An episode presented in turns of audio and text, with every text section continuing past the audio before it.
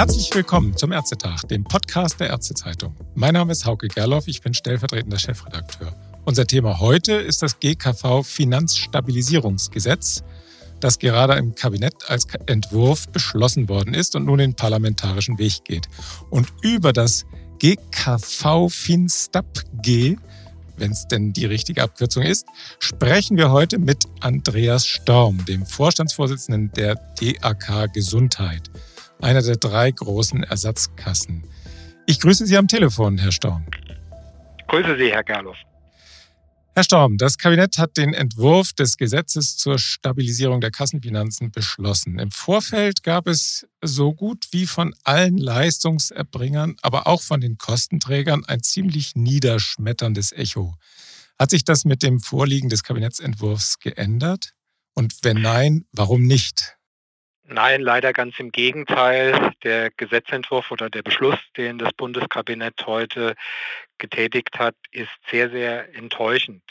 Das liegt daran, dass der Minister ja seit Anfang März angekündigt hat, dass er einen Gesetzentwurf vorlegen möchte, mit dem er die strukturellen Finanzierungsprobleme der gesetzlichen Krankenversicherung löst. Der Minister hat selber deutlich gemacht, dass wir eine strukturelle Finanzierungslücke haben, die im nächsten Jahr sich auf mindestens 17 Milliarden Euro beläuft. Nach Berechnungen, die das IGES-Institut für die DRK Gesundheit angestellt hat, ist die Lücke sogar etwas größer und die in den Folgejahren deutlich weiter wächst. Und mit dem Gesetzentwurf, der heute vorgelegt worden ist, wird dieses Ziel in keiner Weise erreicht, weil es fast ausschließlich Maßnahmen enthält, die lediglich im nächsten Jahr notdürftig die Finanzierungslücke schließen, aber für die Folgejahre weitere Probleme aufreißen. Und der Minister hat das im Übrigen in dem heute vorgelegten Gesetzentwurf ja selber zugegeben, weil in dem Gesetzentwurf drinsteht, dass das Bundesgesundheitsministerium bis zum 31. Mai nächsten Jahres neue Vorschläge zur Lösung der Finanzierungsprobleme vorlegen wird. Das ist sicherlich ein einmaliger Fall in der Gesetzgebung der Bundesrepublik Deutschland, dass ein Gesetzentwurf vorgelegt wird, in dem schon drin steht oder zugegeben wird, dass das Ziel des Gesetzentwurfs nicht erreicht wird und eine Folgegesetzgebung ein Dreivierteljahr später angekündigt wird. Ehrlich wert am längsten, könnte man natürlich sagen. Also besser, als wenn er äh, so tun würde, als wäre es ein richtiges Strukturgesetz. Vielleicht, ich bin mal so ein bisschen für Sie der Advocatus Diaboli. Wenn alle klagen, dann könnte es ja am Ende doch gelungen sein, alle Akteure zumindest gleichmäßig zu belasten. Zumindest jetzt mit Blick aufs nächste Jahr. Ist das bei dem Gesetz zumindest in diesem Punkt der Fall? Nein, das ist definitiv nicht der Fall. Und das große Problem besteht darin, dass der ganz, ganz überwiegende Teil der Maßnahmen, mit denen die Finanzierungslücke geschlossen werden soll, zu Lasten der Beitragszahlerinnen und Beitragszahler geht. Das ist zum einen die Anhebung des Beitragssatzes im nächsten Jahr, die der Minister auf 0,3 Beitragszehntel fixiert. Nach dem IGES-Gutachten dürfte das nicht ausreichen und es wird wahrscheinlich sogar etwas mehr sein. Das betrifft aber auch den Rücklagenabbau bei den Kassen. Denn wenn diese Rücklagen aufgezehrt sind, dann hat das natürlich in den Folgejahren weitere Beitragserhöhungen zur Folge. Das mhm. betrifft einen Vorgang, der wirklich einmalig ist in der Geschichte der gesetzlichen Krankenversicherung, nämlich die Gewährung eines Darlehens von einer Milliarde Euro, das in wenigen Jahren wieder zurückgezahlt werden soll, wo wir ja alle wissen, dass die Finanzierungsprobleme in den nächsten Jahren noch größer sind und damit natürlich eine Fülle von Einmalmaßnahmen, die die Finanzierungsprobleme in der Folge erheblich erschweren. Dazu kommt, dass insbesondere der Rücklagenabbau bei den Krankenkassen dazu führen wird, dass wir im nächsten Jahr, wo ja absehbar uns eine schwere Wirtschaftskrise bedroht, möglicherweise im GKV-System wirklich vor existenziellen finanziellen Schwierigkeiten für eine Reihe von Kassen stehen werden. Mhm. Das hatten Sie ja mit diesem IGES-Gutachten, das Sie schon erwähnt haben, auch schon Ja, da hatten Sie ja schon mal den Blick freigemacht dafür. Also da gab es ja verschiedene Szenarien, die das IGES da aufgemalt hat und kam dann zu einem Schluss, also wenn, wenn tatsächlich eine Rezession kommen würde, dass es zusätzlichen Finanzbedarf von 35,6 Milliarden Euro geben könne. Was passiert denn dann eigentlich? Also das ist ja jetzt im Gesetz noch nicht eingepreist, oder? Nee, die 35,6 Milliarden Euro war natürlich eine Größenordnung einer Finanzierungslücke, wenn überhaupt keine Reaktion erfolgen würde. Ah Wir haben aber jetzt mit dem neuen IGES-Gutachten mal untersuchen lassen, was denn passiert, wenn wir tatsächlich in eine Rezession reinschlittern, Stichwort Gasembargo. Und dann würde die Finanzierungslücke in der GKV um etwa 5 Milliarden Euro größer werden.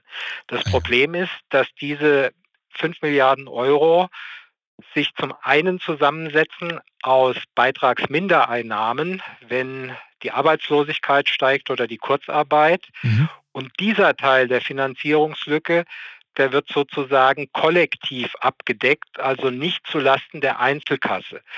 Aber wenn es zu steigenden Ausgaben kommt, die in den Haushaltsplänen der Kassen, die ja im Herbst jetzt aufgestellt werden, noch nicht enthalten sind, dann geht das voll zulasten der Kassenhaushalte.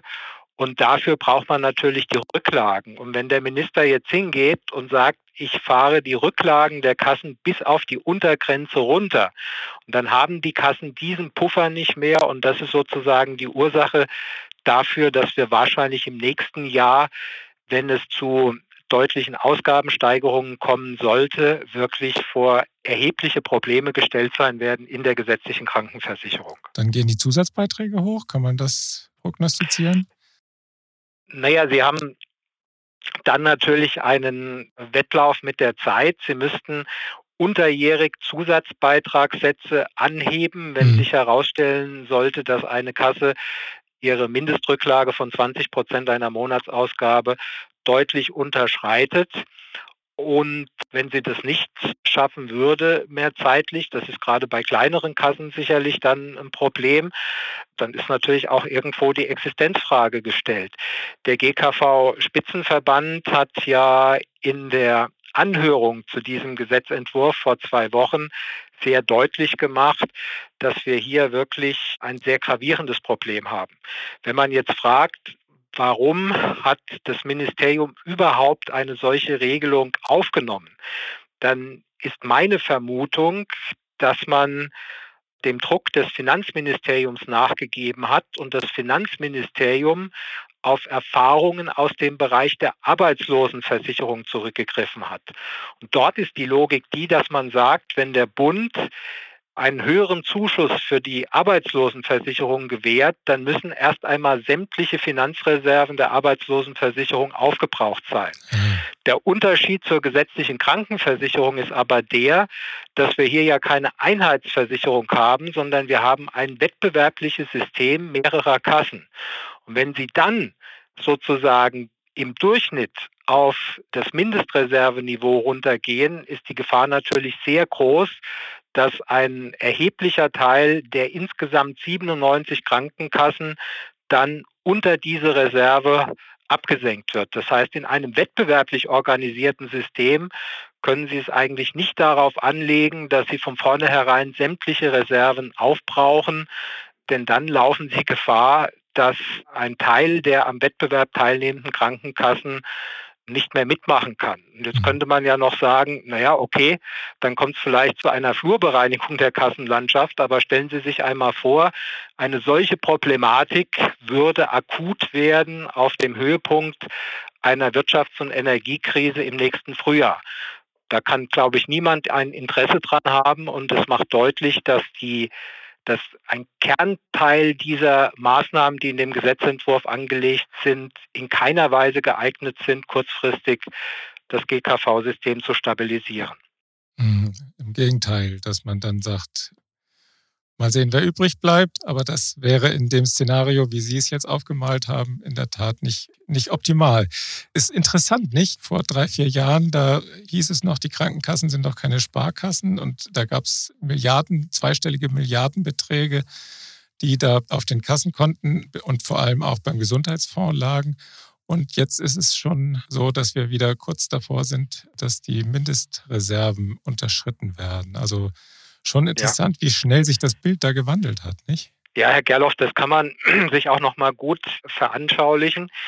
Als, das war ja sozusagen, wenn man so will, der erste Sündenfall. Damals noch Minister Spahn zum ersten Mal den Griff in die Rücklagen getätigt hat. Mhm. Da hatten die Krankenkassen noch 17 Milliarden Euro als Rücklagen und mussten damals zwangsweise 8 Milliarden Euro abgeben. Derzeit haben die Kassen noch etwas mehr als 9 Milliarden Euro als Rücklage.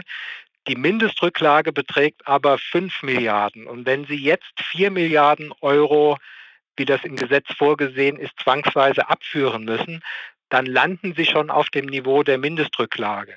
Mhm. Also das Argument, das man vielleicht sozusagen bei einer oberflächlichen Betrachtung haben könnte, dass doch Herr Lauterbach nur das Gleiche macht, was Herr Spahn auch gemacht hat, verfängt deshalb nicht, weil wir jetzt von einer so niedrigen Ausgangsbasis ausgehen, dass diese 4 Milliarden Euro Rücklagenabbau völlig überdimensioniert sind und deshalb das System in eine Schieflage bringen. Mhm. Ähm, wenn wir uns jetzt nochmal die einzelnen Maßnahmen im Gesetz anschauen, gibt es denn auch Maßnahmen, die Sie begrüßen?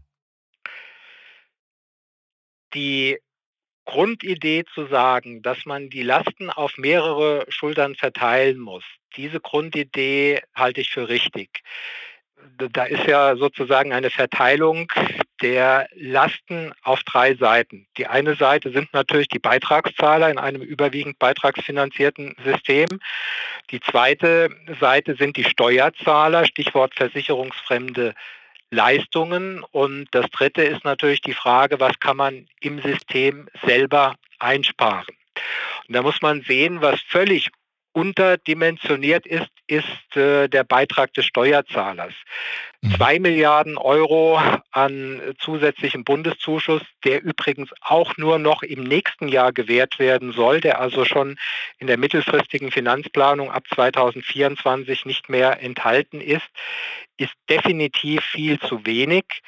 Ein Beispiel, würde man die Finanzmittel für die Arbeitslosengeld II-Empfänger, die von der GKV aufgewandt werden, vollständig aus dem Bundeshaushalt finanzieren, würde das rund 10 Milliarden Euro erbringen. Und der Minister hat selber bei seiner Pressekonferenz vor vier Wochen noch darauf hingewiesen, dass er das eigentlich für die richtige Maßnahme halten würde, hat das aber nicht durchsetzen können beim Finanzminister. Und jetzt kann man einfach diese beiden Zahlen mal nebeneinander stellen. 10 Milliarden Euro hätte der Minister selber für dieses eine Instrument als Beitrag des Steuerzahlers für angemessen gehalten und zwei Milliarden hat er bekommen. Ich habe schon dargestellt, dass die dritte Milliarde, die aus dem Bundeshaushalt fließt, in Form eines Darlehens weder ordnungspolitisch noch finanzwirtschaftlich sachgerecht ist. Also dieser Bundesbeitrag ist viel zu gering. Das ist und dann eine ist die Frage, nicht der, der, der, Ja, das ist in der Tat Flickschusterei. Und dann ist ja die Frage, wie sind die Sparbeiträge im System? Da ist ein Sparbeitrag im Arzneimittelbereich. Da ist auf der einen Seite zu begrüßen, dass man auf die rechtssichere Variante mit dem Herstellerabschlag übergegangen ist. Was mhm. ich aber gar nicht nachvollziehen kann, weswegen der Minister eingeknickt ist und statt, wie das bisher vorgesehen war, eben zumindest für zwei Jahre eine solche Lösung im Gesetz vorzusehen, dieser Herstellerrabatt in der Größenordnung von einer Milliarde Euro Sparbeitrag ausschließlich noch im Jahr 2023 vorgesehen ist. Das ist auch die gravierendste Veränderung gegenüber dem ursprünglichen Entwurf, der vor zwei Wochen noch Gegenstand der Anhörung war. Und mhm. dann nochmal ein kleines Beispiel dafür, wie problematisch die Maßnahmen sind. Es gibt eine Begrenzung beim Verwaltungskostenanstieg bei sächlichen Verwaltungsausgaben im nächsten Jahr für die Kassen von drei Prozent. Mhm. Und ich glaube, das kann kann die Ärzteschaft auch gut nachvollziehen, wie problematisch das ist, wenn Sie etwa auch an die Kosten, die in den Arztpraxen anfallen, denken. In einer Zeit, wo die Preise davon galoppieren und wo wir vor allen Dingen stark steigende Energiekosten haben, ist natürlich eine Begrenzung der sächlichen Verwaltungskosten auf drei Prozent ein sehr problematisches Instrument. Das hört sich auf den ersten Blick gut an, ist aber bei näherer Betrachtung sicherlich noch nicht wirklich geeignet. Und deshalb glaube ich auch, dass bei dieser Komponente, nämlich der Frage, wo sind denn sinnvolle Sparbeiträge im System möglich hier nochmal nachgearbeitet werden muss. Und das steht ja übrigens ausdrücklich auch in dem Arbeitsauftrag an das Ministerium für die weitergehenden Vorschläge drin, die bis zum 31. Mai nächsten Jahres vorgelegt werden müssen. Also auch diese Komponente ist nicht wirklich befriedigend. Mhm.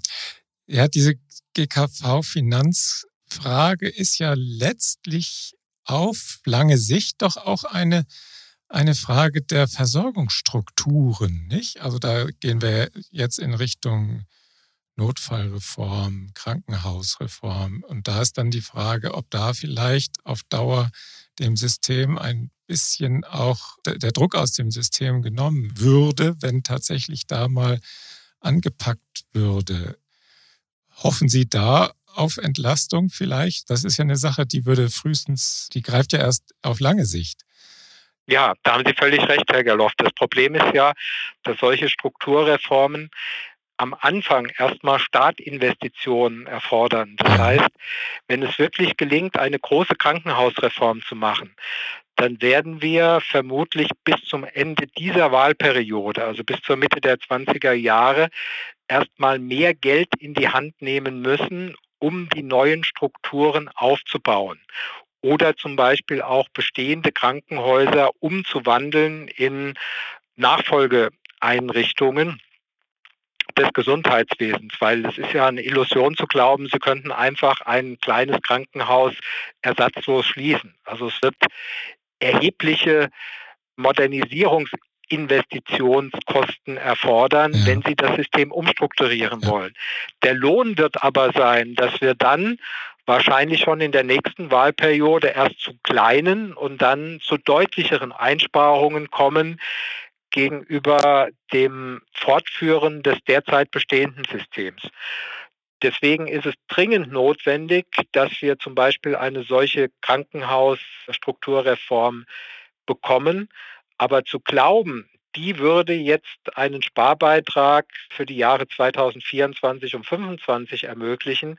Das halte ich für eine Milchmädchenrechnung. Ah ja, also das ist noch keine Lösung. Herr Storm, eine Frage schwingt natürlich angesichts des Kabinettsentwurfs im Hintergrund mit. Und das ist die Frage der Honorarentwicklung bei den Leistungserbringern. Bei den Zahnärzten ist ja auch ein Sparbeitrag beim Punktwert für die konservativen Leistungen, wenn ich das richtig gelesen habe, vorgesehen.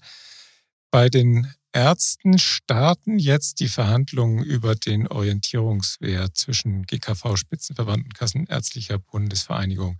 Gesetzlich vorgesehen ist da der Abschluss ja bis Ende August. Zuletzt hatte ja der GKV-Spitzenverband bei der Anhörung zum Gesetzentwurf sogar zwei Nullrunden für den Orientierungswert gefordert. Gleichzeitig sind natürlich die Vertragsärzte durch die Inflation und durch auch rezente Gehaltssteigerungen beim Personal, bei den MFA vor allem, ziemlich unter Druck. Da ist also Streit programmiert. Was erhoffen Sie sich als Chef einer der großen Ersatzkassen von den Verhandlungen? Also die Position, die der GKV-Spitzenverband aufgemacht hat, ist vor dem Hintergrund der von mir beschriebenen extremen finanziellen Enge bei den Kassen, die durch das Gesetz ja nochmal verschärft werden, natürlich gut nachvollziehbar. Ja. Also so gesehen wäre der Spielraum eigentlich tatsächlich so, dass man sagen muss, es gibt Nullrunden. Nun werden aber natürlich die Ärzte zu Recht darauf hinweisen, dass sie sagen, dieser enorme Kostenschub, der ja auch in den Praxen in vollem Umfang ankommt, da kann die Antwort doch nicht eine Nullrunde sein. Mhm. deshalb ist wirklich an der Stelle äh, die Frage, ob nicht auch hier die Politik nochmal nachlegen muss und sagen muss, dass ein Teil dieses zusätzlichen Kostenauftriebs eben durch mehr Steuermittel im System abgedeckt wird.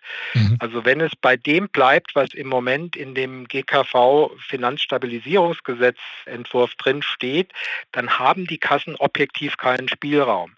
Wenn man aber der Tatsache Rechnung trägt, dass wir vor einer Kostenentwicklung stehen, die natürlich auch die Arztpraxen erreicht und dafür eine angemessene Finanzmasse zur Verfügung stellt, dann sehen die Dinge wieder anders aus. Aber man kann das eine von dem anderen nicht trennen. Und der Verhandlungsspielraum der Kassen ist durch den heutigen Kabinettsbeschluss mit Sicherheit leider nicht größer geworden. Mhm. Die Krankenkassen haben ja im Übrigen auch schon den Finger gehoben. Energiekosten, Pflegekosten und so weiter. Also die stehen schon auch schon auf der Matte, dass es da dann eine Erhöhung gibt. Also der Druck im System ist enorm im Moment, nicht? Ja, der Druck ist enorm und das ist ja genau der Punkt, dass wir damit rechnen müssen, dass es in den nächsten Monaten zu weiteren Kostensteigerungen kommen wird, die im Moment noch nicht eingeplant sind, die aber realistischerweise auf uns zukommen werden. Und dann ist das System natürlich wirklich an seinen Grenzen, weil, um es nochmal zu betonen, ein völlig falscher Weg der ist, dass man sagt, wir reduzieren den Finanzspielraum der Kassen bis an die absolute Untergrenze. Das mhm. kann man versuchen in einer Zeit, die wirtschaftlich stabil ist und wo sie keine Ausgabenrisiken haben.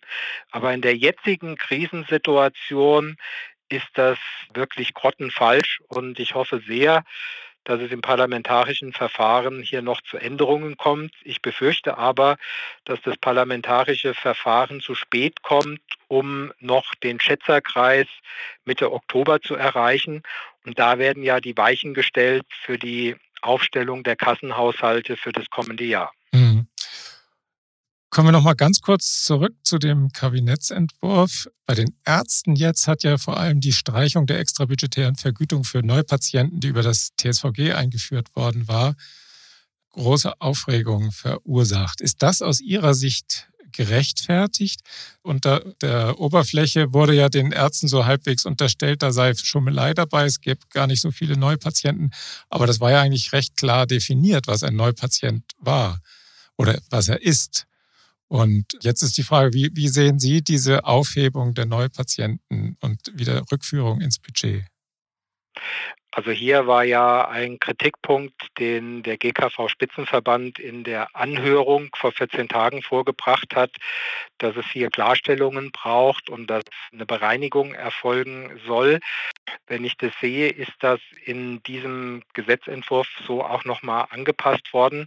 Die Bereinigung ist drin, glaube ich, sogar dauerhaft, nicht? Genau. Also, äh, nicht ja, nur, genau. Also immer dann, wenn es um drei Prozent oder mehr steigt, dann wird bereinigt dann muss man jetzt natürlich noch mal sehen, was das genau bedeutet, weil das ist ja eine Veränderung, die wir jetzt erst seit wenigen Stunden kennen. Ja. Aber zumindest die Grundforderung, die von Seiten der Kassenlandschaft äh, gestellt worden ist, die wäre hier berücksichtigt.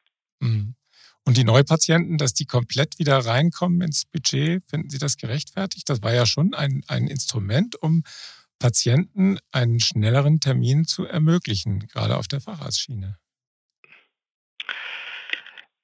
Das ist natürlich nach wie vor ein grundsätzliches Problem, dass wir an vielen Stellen doch sehr lange Wartezeiten haben im Hinblick auf die, auf die Facharzttermine. Und ich glaube, da muss man auch noch mal grundsätzlich rangehen. Jetzt mal unabhängig von diesem Gesetzentwurf, weil die bisherigen Instrumente ja die Wirkungen nicht erbracht haben, die man sich davon erhofft hat. Mhm. Kommen wir langsam in Richtung Ende. Sie sind ja Volkswirt und Volkswirte denken immer in Anreizsystemen. Und da wäre jetzt die Frage, Sie haben ja schon so ein paar Anreize genannt, die eigentlich nicht in die richtige Richtung gehen bisher. Was würden Sie denn anstreben, um die Kassenfinanzen wieder ins Gleichgewicht zu bringen? So ein paar Hinweise hatten Sie ja im Vorfeld schon gegeben, hier auch schon ALG-2-Empfänger, dass das vom Staat finanziert wird als versicherungsfremde Leistung. Was haben Sie jetzt noch im, im Köcher für Pfeile, um da vielleicht noch ein bisschen mehr Gleichgewicht herzustellen, vielleicht für den Rest der Legislaturperiode? Also ich finde, man muss unterscheiden die kurz- und mittelfristige Entwicklung bis zum Ende dieser Wahlperiode, also bis 2025 und die längerfristige Entwicklung. Für die längerfristige Entwicklung brauchen wir Strukturreformen, insbesondere im Krankenhausbereich. Da muss man aber in Rechnung stellen, dass wir da kurzfristig keine Sparbeiträge bekommen werden. Wir müssen solche mhm. Strukturreformen trotzdem angehen, damit wir mittelfristig ein effizienteres System haben. Kurzfristig ist der Königsweg in der Tat eine Verbreiterung der Einnahmenbasis. Und da sind es vor allen Dingen zwei wichtige Instrumente, nämlich einmal die Ausfinanzierung der Ausgaben für Grundsicherungsempfänger, Stichwort ALG 2. Mhm. Das stand übrigens schon zweimal im Koalitionsvertrag drin, also nicht nur 2021, sondern auch im Koalitionsvertrag 2017-18. Und der Minister selber hat es ja jetzt bestätigt, dass er das für einen richtigen Weg hält. Mhm. Das zweite wichtige Instrument ist die Absenkung der Mehrwertsteuer auf Arzneimittel. Äh, es kann nicht sein, dass wir auf Tierarzneimittel eine niedrigere Mehrwertsteuer haben als auf Arzneimittel für Menschen. Und äh, das ist eine ganz absurde Situation. Es gibt in Europa kaum noch Länder, wo es den höheren Mehrwertsteuersatz für Arzneimittel gibt. Also auch da sind wir mittlerweile in der Außenseiterrolle im internationalen Vergleich. Und würde man diese Maßnahme ergreifen, dann würde das nochmal fünf bis sechs Milliarden Euro mhm. erbringen. Und da steht natürlich äh, der Christian Lindner auf der Matte ne, mit seiner Schuldenbremse.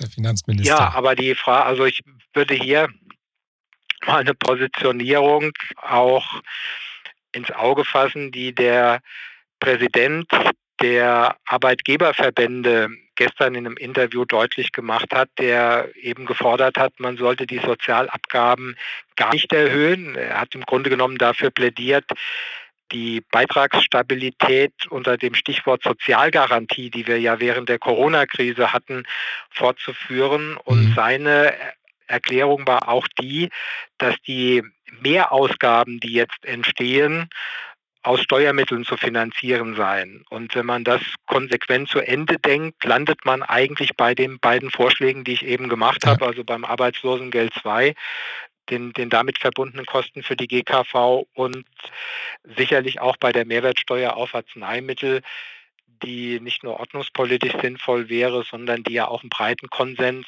in der Gesundheitspolitik hat. Mhm. Leistungskürzungen hat ja der Gesundheitsminister, glaube ich, ausgeschlossen, nicht? Wäre das für Sie ein Thema?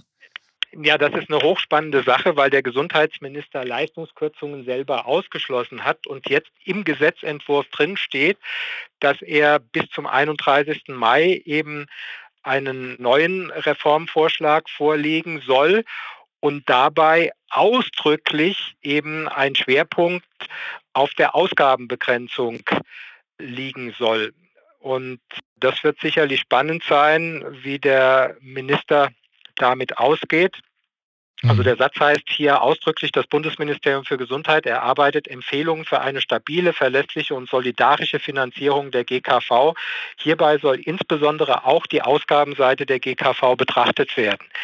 Das wäre ja für den Minister ein Paradigmenwechsel, weil er eine solche Vorgehensweise ja bisher ausdrücklich abgelehnt hat. Und jetzt müssen wir schauen, wie er mit diesem Punkt umgeht, der ja offenbar auf Druck des Finanzministeriums sozusagen last minute in den Gesetzentwurf aufgenommen worden ist. Mhm.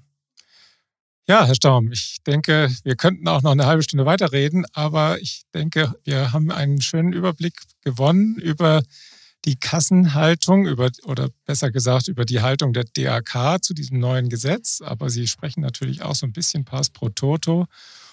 Und wir sind natürlich jetzt alle gespannt, wie sich das Gesetzgebungsverfahren weiterentwickelt. Da gibt es ja noch jede Menge Möglichkeiten, Änderungsanträge einzubringen und durchzusetzen, auch wenn die große Messe wohl doch gelesen sein dürfte, nicht wahr? Was meinen Sie? Ja, also ich glaube, wie ich es vorhin auch gesagt habe, dass das die Grundlage sein wird für den Schätzerkreis, weil im, im Oktober, weil da muss ja eine gewisse rechtliche Verbindlichkeit drin sein. Ja. Und ein Kabinettsbeschluss hat die Verbindlichkeit. Irgendwelche Änderungsanträge, die die Koalition im Ausschuss stellt, hat die nicht, sondern dann ist sozusagen die, die nächste Stufe die zweite, dritte Lesung im Bundestag. Und ich glaube, dass die nicht vor November stattfindet. Also das, was jetzt beschlossen worden ist, wird mit hoher Wahrscheinlichkeit das sein, die Basis für die Aufstellung der Kassenhaushalte. Ich glaube nicht, dass man da noch größere Änderungen in den nächsten zwei Monaten hinbekommt. Ja, vielen Dank für das interessante Gespräch Danke und auch. alles Gute für Sie. Danke. Und auch vielen Dank fürs Zuhören. Bis zum nächsten Ärztetag. Tschüss.